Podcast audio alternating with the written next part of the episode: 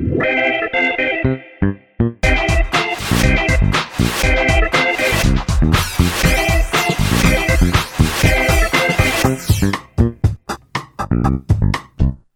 迎收听《飞龙王》，我是十一，我是梅心。我有一点点觉得啊，我们快要进入到购物台的这个角色。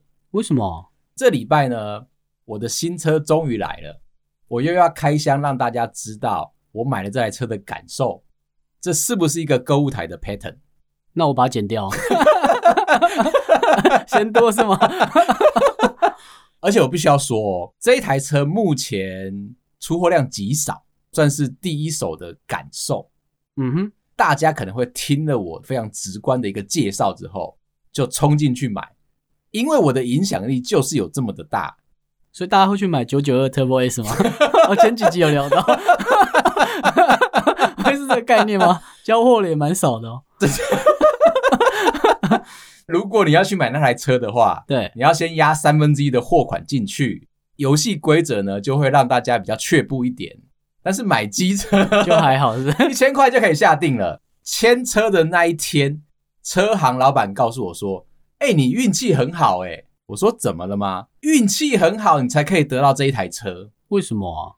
我这台车出厂之后，隔天整个生产线上面的员工百分之五十确诊。哦，OK。如果你要再买到下一批车的话，可能是一个半月之后了，比较早去预约了，所以才有这个机会可以。”马上就拿到新车，车行老板就开始跟我检验嘛，啊，教我说，哎，这个车子长什么样子啊？你在使用的时候需要考虑到哪些事情？而且现在的摩托车只有保固两年，要记得哦，两年之后，现在有保固两年哦，现在有保固两年，以前也有，但是你们都不在乎，你们就走到门口的车行，然后就被老板供攀骂。对，供完之后，最后你就学会了怎么样自己修摩托车。我是没有啦，我是以为机车不太会坏耶。交车的时候，其实我在乎的就是它的油耗。对我来说，它是一台买菜车。再来就是它的车厢空间超级的大，大到哦，你小孩可以放里面吗？就还好了吧。我在网络上有看到有车友开箱，把他的六个月大的侄子放到车厢里面去，对，安安稳稳的到目的地吗？这样就可以告他了。他没有发动，他只是把小孩放进去。那我要说，里面车厢的大小，基本上你是可以去便利商店买一箱的啤酒塞进去，都可以直接载回家。两个四分之三的安全帽塞下去，没什么太大问题。OK，所以我签了之后，马上感受一下这台车跟我预期的一样，加速零到八十很线性，后面就不会动。回家的时候试骑了一段长途啊，我的时速表就一直定在八十，没办法再持续的往上走。这是它的第一个优点，也是第一个缺点。你说新北的极限吗？对我们这些平常买菜的通勤族来说就已经够了。优点讲完了哦，okay. 整台车的优点就已经讲完了。我现在要来讲缺点。这台车虽然油耗非常的漂亮，但是完全不适合长途行驶。为什么？是不是很夸张？为什么机车要长途行驶？都已经说要买菜了，工程师会疑惑。你们能不能不要乱开规格？不是，它的规格的问题来自于他们家 PM 在做行销的时候，他讲说，你加一桶油就可以从台北一零一骑到高雄的龙虎塔，这样是不是一个长途行驶？对吧？嗯。但是他又把它标称为它是一个通勤的买菜车专用。大众化的，他只是跟你讲，他没叫你真的去骑啊！你有病是不是？但是所有的 YouTuber 在做这一类型的行销的时候，为了要证明他真的可以做得到，就有人跑去执行了他的行销策略。他、啊、真的骑到了吗？真的骑到了，油耗平均下来一公升跑了七十几公里，对，超级厉害。但是我要说，他们这些人都不讲实话。为什么？这一台车、啊，你该不会也去骑了吧？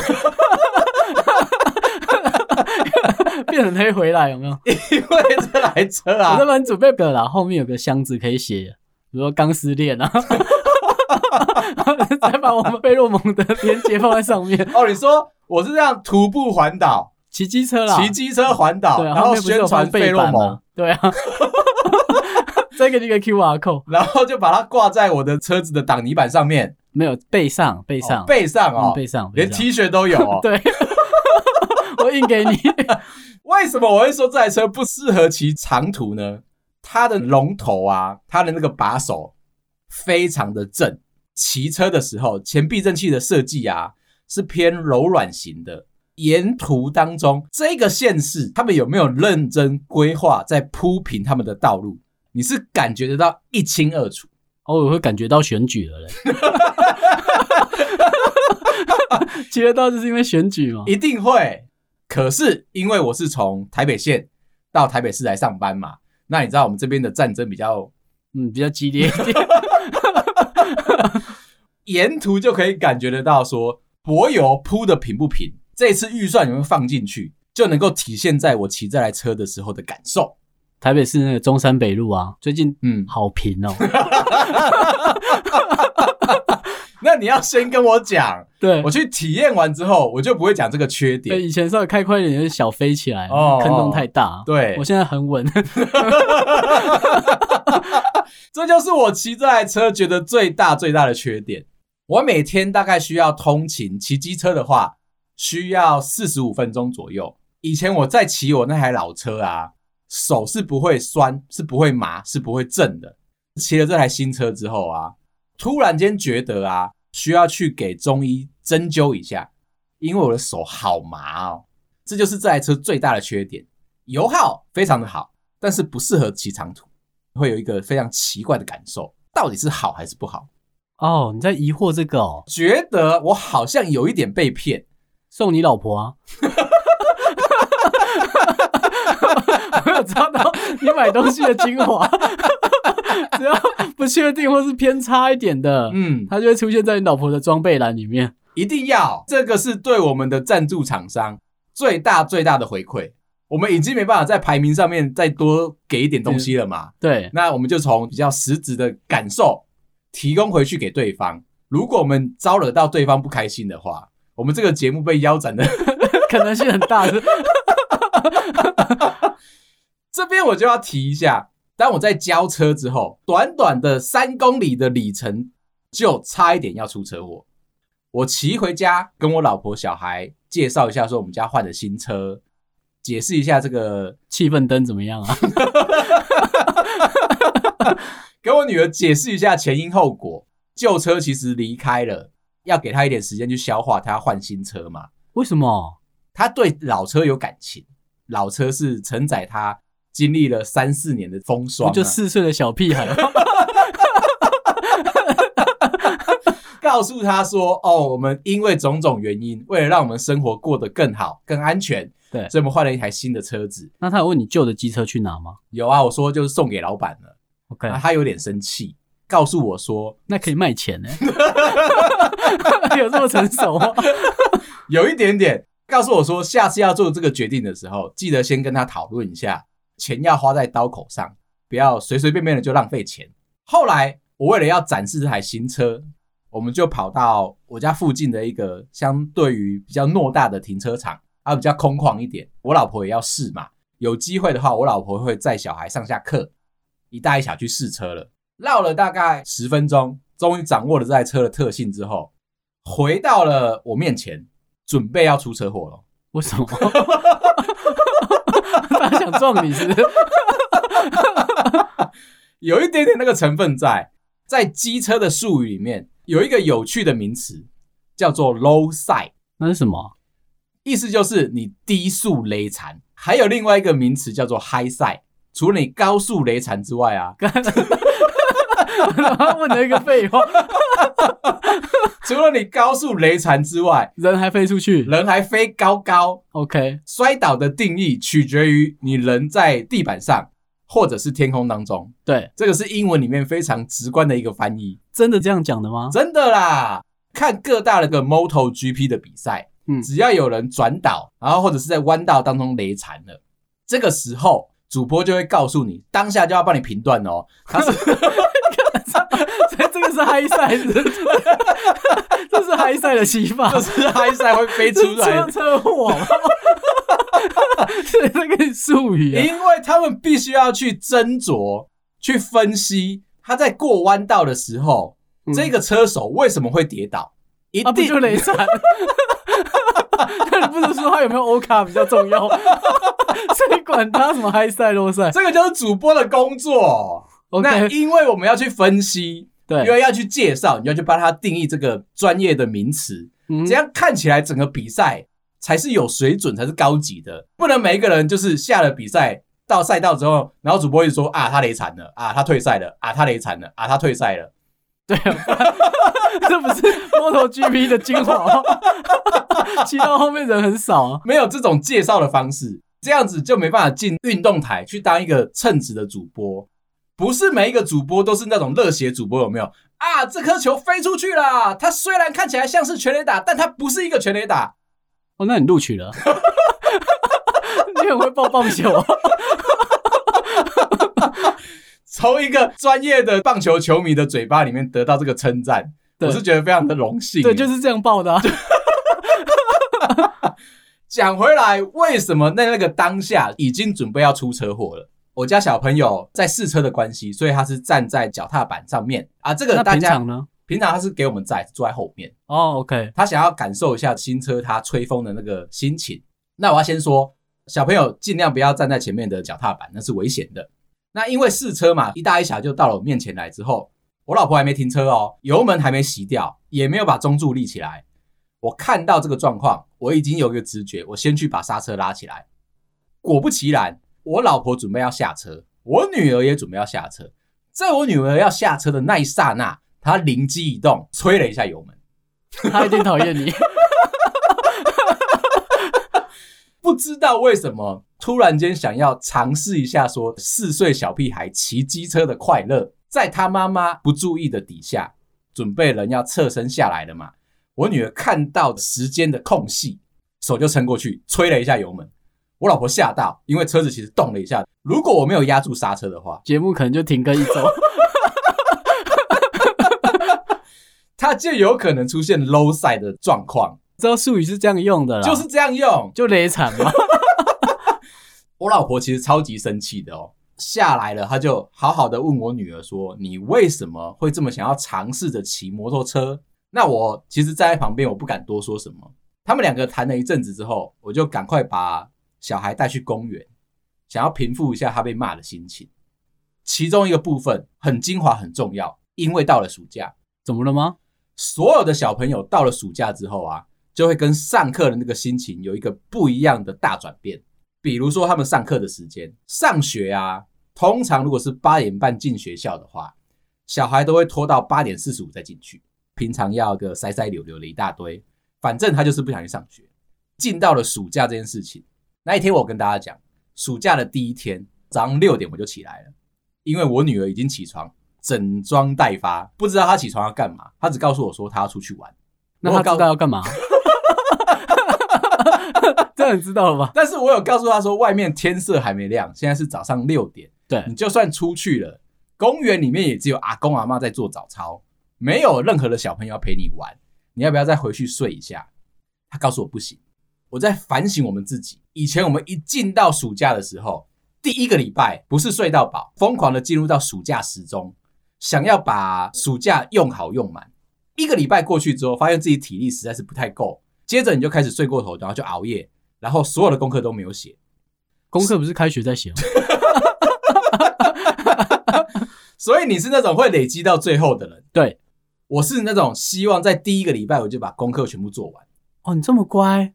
我喜欢是把最痛苦的东西摆在最前面，后面我就可以开始去爽了。那我应该早点认识你的，那你第二个礼拜可以写我的。中间会有一大堆什么，哎、欸，爸妈带你出去玩啊，去采集标本啊，写生啊。哎、欸，我记得我有小时候在教暑假作业，因为最后几天在写，不是很痛苦吗？嗯。有些就是来不及做的嘛，嗯，就是比如说你过程中要拍照啊，或是做一些历程的东西嘛。对，前几年还会拿假的照片在那边，去年前年的贴一下，反正都还是我嘛。然后到后面就是有一年我好像突然间开窍了，嗯，那我爸说，那你这怎么办？因为大家都想来帮忙我的暑假作业嘛。为什么？我不知道，我们家就是很团结。然后可能我姐啊，我爸妈都会来帮忙嘛。有两三科的暑假作业，我记得很厚一本，就说我真的没办法啦，好多我不想写了。嗯、问我妈说不写会怎么样吗？爸妈当时就说觉得应该会被骂、会被打或是什么之类的。嗯、因为以前我们那年代还会被打。对，然后我就说我想试试看。我爸妈可能也累了，就说好啊，那你就去试试看，我们看不写会怎么样？嚯，交了作业上去，嗯，真的被打了。我挑错科了，那 老师比较凶。我要告诉你，现在没有体罚的关系，暑假作业你真的要不要认真写完，是有商榷的空间在。的确就不会怎么样吗？可能没办法对你怎么样。有机会我们 Q... 我再跟你女儿讲一下。我还是会希望能够陪她在第一个礼拜就把该写的作业都写完。哎、欸，可是我那个时候的念头很清楚、欸，哎，嗯，就是被打只要一下下，嗯，你如果写它的话要写很久，而且很痛苦，那我就用一下下去换很痛苦啊。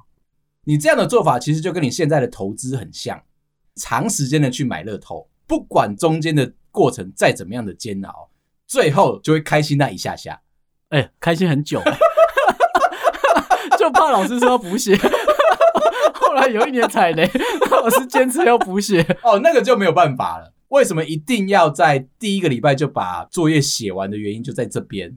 我那个年代啊，你是不能够空缺，不能够少，而且叫你补写吧，补还会加倍，可能哎、欸、叫你再多写几个章节的课文。啊，如果再不写呢？那你就会持续的往上增加。那再不写呢？那数学老师就会跳出来告诉你说，这个次方向二乘二等于四，四再乘四会等于十六，对的这个概念，那你就可以把数学学好。如果这个基底要根扎的非常的精准、非常的完整的话，可以先从暑假作业不写开始。就因为这样子，我就谆谆教诲了，跟我女儿在讨论。我告诉她说啊，有可能是因为暑假开始了，进入到暑假那个心情。做什么事你都会很给小，你就想要调皮捣蛋，希望得到注意，但是没有关系，这件事情呢就放在心上是一个教训。其实你知道为什么大人的世界啊要定义摩托车要十八岁才可以骑吗？我不会去想这个问题。为什么你要去想？就是呢，立委吗？我就告诉我女儿说啊，你现在才四岁五岁。距离你可以合法骑机车的年纪还有十几年，在这十几年当中，我们可以慢慢的教会你这一些的相关知识，包含了什么是 low side，什么是 high side，骑车的时候你必须要注意哪一些的安全措施。这一些我们花十几年的经验教完你之后，十八岁那一天你就可以正式的去骑车了。可是我在边讲的时候，我又很心虚，因为我的伙伴是宜兰人，大概十二岁就会骑机车了，差不多。我刚才想一下，对，差不多。讲这个故事的时候，因为宜兰比较偏僻啦，我那个年代相对又就比较大嘛，对，而且没有没有警察，没有警察会有红绿灯啊，你有事是不是？反正好说歹说，我认为我女儿听进去了，已经知道说十八岁才可以骑机车。下一次如果你有机会跟她见面的时候，就跟她说十二岁了。你知道小孩嘛？不接受其中一个人的说法的时候，就跟大人一样，他会拿着别人的说法到处去找人验证跟印证，确认说得到的答案是正确的。只是我还是要谆谆教诲的告诉你，不要打坏，拿钥匙给他。你爸在乱讲，拿去啊！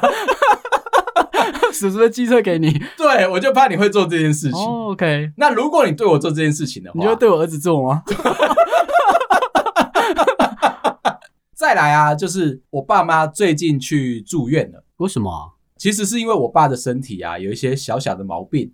疫情之前，其实医生就有安排说要住院去做一个小手术。可是因为疫情的关系，其实病房都是给确诊的人使用。对，他们就慢慢消化，慢慢排，终于排到了最近。而且现在住院其实蛮麻烦的，只能够有一个陪同者。再来是这个陪同者呢，跟病人两个人一起做完 PCR 之后。不能够离开这个院所，你只能够在那一栋病理大楼里面活动，其他地方你都出不去，变成说他们的生活用品都应该是我去帮他们补给上去的。对，又是一个大医院，其实我从台北开车过去要半个多小时，我被我妈弄得有一点焦虑。她是一个很节俭的人，走到了医院的像是福利社的地方，看到那个价位啊，她都觉得不可思议。因为偏贵是吗？对，他觉得比他预期的物价又再高了一点点，幅度比较小，就是多两块钱，他都觉得多。最近是这个香蕉的盛产嘛，那你知道我们去抓，通常抓一把起来大概就是二三十块，就有这么便宜吗？差不多啊，在那个你的台北跟我的台北是同一个吗？抓小小的一把啦，毕竟还是称重的嘛。看到那边的水果行卖可能三四只就要二十二块，那也还好啊。他觉得这里的物价是比天还要高，他就开始来烦我，告诉我说下班之前啊，一定要去他指明的哪一间我家附近的水果行，告诉老板说我是谁谁谁的儿子，一定要绕出他的名字哦。绕完名字之后，再去挑一个最便宜的香蕉。希望可以得到一个非常漂亮的价格，再风尘仆仆的开三十分钟的车到那个医院去吗？然后再给他。哦，那你妈很狠哎、欸。嗯，你说对我吗？对。哎、欸，连水果行的老板都会怕哎、欸。那个很啰嗦的来了，你去处理他啦，他儿子来了啦。对，会有一点。一开始在水果行绕的时候，哎、欸，我在挑水果嘛，可能就觉得说物件导向。我拿了一把，称完重我就走了。我也其实不太在乎那个价格，但是当我报出我妈的名字的时候，看到老板那个眼神啊，瞬间害怕了，眼球快速动来动去。他原本看到我眼球是明亮的，可能像是大鱼上钩，反正就是有一个新的客人来了。那我在那边东挑西挑，不太问价格，应该是一个好的客人。当我拿起我的香蕉，告诉对方我妈妈的名字时候，他马上按下面那个铃，对不对？叫后面大哥出来，后面警报器就响了。可以看得到他那个炯炯有神的眼珠啊，突然瞬间转一个黑，觉得人生了无生趣，然后就说：“哦，好，那就再给你少三块。”心里面没有什么太大的感触嘛，可是我有感觉到对方的这个乌云笼罩的速度之快。那个水果行老板就会问说：“哎、欸，平常都是你妈妈来，那为什么今天换你？”然后说：“哦，我们家里面有一些事情，然后他去照顾我爸爸这样子。”他突然间大吐了一口气：“哦，以后都是你来好不好？”OK，嗯，你妈很角色，更狠的在后面，觉得我爸爸住院需要补充一下养分，所以他其实交代我们营养啦。养分是植物在用的，没事去浇花，是不是？有一点那种感觉吧？啊，毕竟是我爸，你知道，他平常在家里面比较不动，有一点像仙人掌，不要去理他，他就会活得好好的。不能多浇一点点水哦，多浇一点点水他会死掉，你不能多关心他。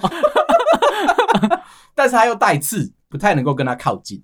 我妈就会觉得说，必须要在台北买好这些营养补给品，加上运动饮料。我其实就有点纳闷了，你说营养补给品，哎，不在医院买，蛮合理的，因为毕竟那是他们的。好好讲话，好好讲话。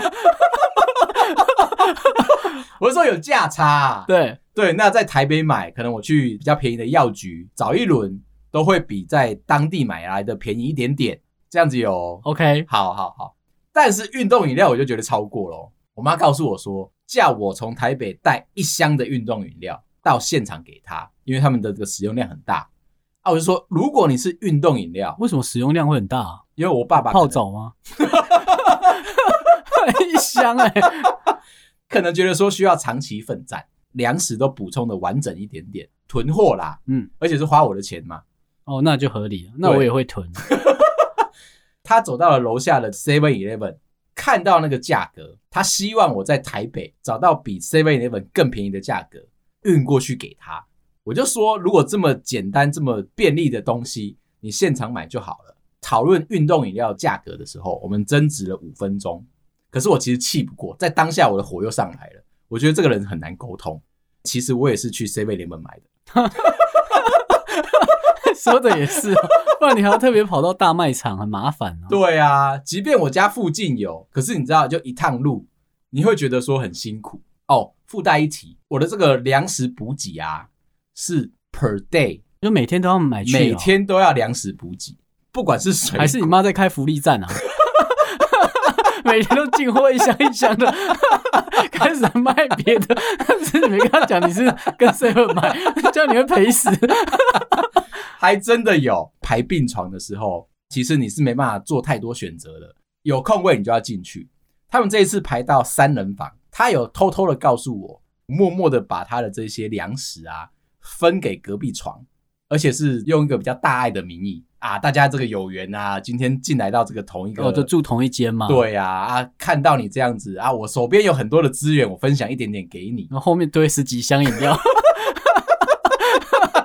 每天还有送货的来。你有感觉到我那个焦虑了吗？最后他告诉我说：“养你干嘛？”当天去 Seven，店员跟他说：“一罐饮料二十元，三罐饮料五十八元。”他就买了，好像没有便宜很多。你会不会觉得很疑惑？我在台北买也是这个价钱，到了进到了医院里面的 Seven Eleven，三罐五十八元，他就收了。对他来讲，花别人的钱不是钱。这边啊，让我得到了一个非常大的灵感。原来我妈妈进入到我当初兵变的时候的原因，OK，我很难找关联，可以再给一点线索吗？当初是我孤身一个人独自到了外岛，那一个岛上又是该有同梯的吧？我 只是怕你太夸张的形容这件事，又不是什么八二三 炮战，啊、有啦，嗯、我的同梯大部分大家都还活得好好的。上到了那个岛之后，我觉得孤单，我觉得寂寞，觉得害怕，就如同我妈妈陪我爸去住院的时候一样。对，他开始无聊，他开始彷徨，他开始需要找人讲话，他就开始黏 TT。我那个年代不能够带手机上那个奇怪的小岛，我大概是每两个小时我就打电话给当初的女朋友，问她在干嘛。哎、欸，我们那个年代可以带手机的，岛上。但电信上没有引进啊，就是没有收讯而已。这就是为什么我很会用电话卡的原因。历练，你知道吗？我们那时候被骗，你知道吗？为什么？你可以带手机啊，谁需要带电话卡？哦，电话卡，但是没有电信商，还是不能打电话。电话卡后来还有另外一个功能，就是你折棉被的时候很好用。对对，但是没有人在乎，没有，因为外岛嘛。我就变成每两个小时就打电话给正在上班的女朋友哦，骚扰她吗？关心她，害怕台北会出什么大事。对对，但是你知道，明明我那个岛 比较容易出事，才是比较危险的地方。久而久之啊，我的那一个女朋友啊，会越来越觉得说我这个人很烦。为什么你要这么黏？为什么你这么闲？啊，你是不会去做其他事，是不是？可是有一个小小痛苦的地方。我还真的没事做，对，当兵嘛。有一次看到这个新闻，台北正在下大雨，有机会开始淹水了，就如同最近雷雨胞这个状况，我心里面很紧张。看到这个新闻，马上打电话回去问我女朋友说：“你家那边还好吗？”她就觉得说我怎么可以这么小题大做，什么事情都要讲得好像非常的严重，有点被害妄想症。我就要讲，从这里我就可以开始体会我妈的心情。就如同当年的我，而我现在就如同，所以你妈去当兵了，有一点这种感受嘛。毕竟被关在医院里面，不能够出来，只能够默默的看着远方，想着说他等一下想要吃什么，今天的物价是不是会飙涨啊？如果飙涨的话，他希望我可以不要受到。你帮他下载爱奇艺吗？这些事情都很好解决，你知道吗？对，其实你只要给他一点点小东西。小小的刺激可以转移他的目标，就没事了嘛。这个状态啊，其实就叫做焦虑型的依附。如果大家有遇到身边这种状况的朋友，或者是你在这个情况里面啊，你可以不要去管对方在干什么，也就是说，不要落入我这个陷阱。我就是不停的要接我妈电话，接着我就开始觉得烦躁，又要不停的处理她的情绪嘛，对不对？哦，他一直在情勒你。对，你把对方丢掉，不要理他。该买什么东西就买什么东西，你就算去买一斤一百块的香蕉给他，你都不用在乎，因为花的是你的钱，不是他的钱。用这个心态去对待对方的时候，那他叫你买车呢？那一定。我只是确定一下，没事没事。有有有，接我爸出院的时候，是我爸第一次坐上我的车，对，我非常紧张。我的车子怎么买这么小？车子上面又黑黑的，看不到什么东西，这样子。没想到他这一次乖乖的就上了我的车，然后就回了家里面，路上一句话都不讲。住院的时候有想开一些事情，比较没有那么的执着跟焦虑了。这里其实就是我要跟大家讲的。哎，如果你遇到的话，就放宽心就好了。好了，今天聊到这啊。如果你喜欢我的话，麻烦到各大收听平台帮我们五星点赞、订阅、留言、加分享。感谢大家，拜拜，拜。